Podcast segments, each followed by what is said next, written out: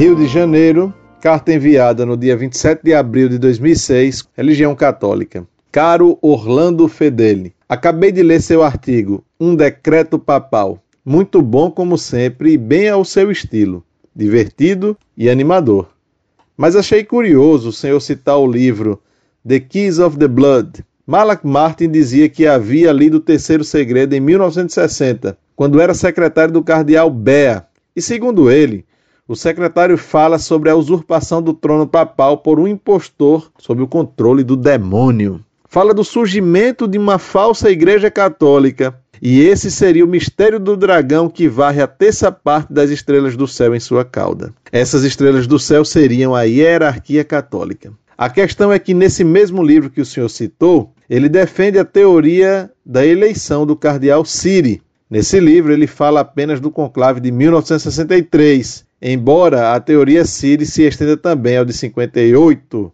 Segundo Martin Siri, em 63, conseguiu os dois terços dos votos, mas foi pressionado a não aceitar a eleição. Isso também teria acontecido em 1958, segundo outros. Martin parece que não era sede vacantista. A não aceitação do papado por Siri seria legítima, apesar de alguns vacantistas atuais fazerem outro uso do caso Siri. A questão é que ele não deixa claro se considera ou não que Paulo VI tenha sido esse papa usurpador de que o segredo falaria, ou se esse papa ainda estaria por vir. No site Monfort há também uma resenha de um outro livro de Martin.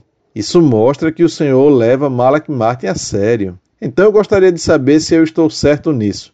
O senhor crê que Malak Martin possa ser levado a sério mesmo? O que o senhor pensa da teoria Siri? O senhor crê que o segredo possa falar sobre um antipapa, sendo ele legítimo ou não, agradeço a atenção. PS. Domingo é dia de São Pio V e os boatos sobre a liberação da missa já estão se direcionando para esse dia, só que dessa vez com mais cautela, claro. Parece ser o dia ideal, mas ficar criando expectativas para se frustrar depois acabará criando desânimo generalizado. Na sua audiência geral da última quarta-feira, o Papa parece ter mandado um recadinho nada animador aos tradicionalistas. O senhor que consegue ver bem o que se diz nas entrelinhas, o que achou do que o Papa disse na última audiência geral? Muito prezado, salve Maria. Obrigado por suas palavras. Alegra-me que meu artigo tenha agradado e divertido, afinal, para alguma coisa serve o Lula. Malak Martin foi secretário do modernista cardeal B. Ora, Dizem-me, com quem andas? Ele deixou o Vaticano brigado e não aceitou ser subornado com o título de cardeal que lhe teriam oferecido para tapear-lhe a boca. É o que dizem. Falou muito, escreveu até demais. Ele era prolixo. Resultado, apareceu morto. Por outro lado, ele escreveu tudo em forma de romance, onde história e imaginação se enroscam em nós inextricáveis. Entretanto, muito do que ele diz em forma romanceada bate com os fatos que ficaram conhecidos. Você me pergunta se levo a sério o Malak Martin. A Malak Martin deve ser aplicado o ditado espanhol sobre as bruxas. Eu não creio em bruxas, pero que las hay, las hay. O caso Siri é outro problema difícil e misterioso de desvendar. Parece certo que Malak Martin leu o terceiro segredo. Outra questão é se ele diz a verdade quando fala do texto.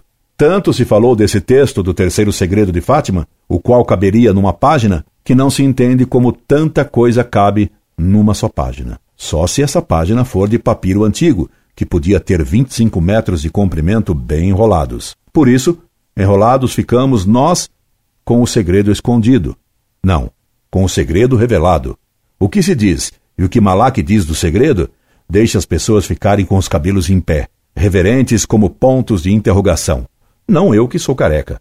Que saudades dos sustos que deixavam meus cabelos em pé. Sobre o terceiro segredo de Fátima e o Apocalipse, lembro-me de uma velha declaração do cardeal Ratzinger, de muitos anos atrás, dizendo que o terceiro segredo jamais seria revelado, porque nele não havia nada que não tivesse sido já dito, na revelação. Ora, Nossa Senhora não poderia acrescentar nada à revelação, que se encerrou com a morte do último apóstolo, São João. Só que revelação em grego é Apocalipse, e consta sempre o consta da insegurança que a irmã Lúcia, ao saber da declaração de Ratzinger, teria comentado, sim, do capítulo 8 ao 13. exatamente os capítulos que falam do Anticristo, que falam de uma estrela que caiu do céu e recebeu as chaves do poço do abismo, e que abriu o poço de onde saiu uma grande fumaça. Veja lá as palavras exatas, no capítulo 9 do Apocalipse, logo nos primeiros versículos. Estrela no Apocalipse quer dizer bispo, porque, assim como as estrelas guiavam os navegadores do mar, assim os bispos guiam os fiéis ao céu. Ou devem guiar. Ah, CNBB, que naufrágios!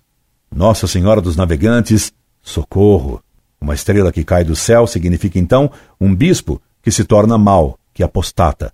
O problema é que esse bispo recebe as chaves depois de ter caído, e o bispo que tem as chaves é o Papa. Parece então, mas nada disso é certo, que seria eleito Papa um bispo caído em heresia. Tudo isso é puramente hipotético, pois só Deus pode conhecer o que significa de fato o Apocalipse, e estas são suposições hipotéticas sem nenhuma autoridade e sem valor maior. Se um herege é eleito Papa, mas é reconhecido como Papa, segundo alguns especialistas em direito canônico, ele é Papa de fato e de direito. E ninguém pode julgar o Papa. Nem mesmo os cardeais Martini e Daniels. Por incrível que pareça, há uma outra coincidência terrível. Esse bispo apocalíptico, que caiu do céu e recebe, apesar da queda, as chaves do poço do abismo, do inferno, abre o poço, e dele sai uma grande fumaça que escurece o sol. Ora, o sol é símbolo da igreja que ilumina, com a fé, a todo mundo. E Paulo VI disse a famosa frase que depois do Concílio Vaticano II, a fumaça de Satanás entrou no templo de Deus. E você deve se recordar que no dia 13 de outubro de 1917, o grande sinal de autenticidade das aparições de Fátima foi ver o sol caindo em zigue-zague em direção à terra. O sol caía do céu em direção à terra, caía do teocentrismo para o antropocentrismo. E que fez o Vaticano II, se não fazer a Igreja, sol da verdade, cair em direção à terra, defendendo o antropocentrismo? Que é a missa nova senão uma missa voltada para o homem, isto é, uma missa antropocêntrica? Não declarou Paulo VI no discurso de encerramento desse concílio catastrófico que nele a Igreja se fez como que escrava da humanidade? E não pediu ele aos humanistas do século XX, será que eles não eram os do PC, que sempre se disseram humanistas, que reconhecessem pelo menos isso? Nós também somos cultuadores ou cultivadores, como se queria, do homem?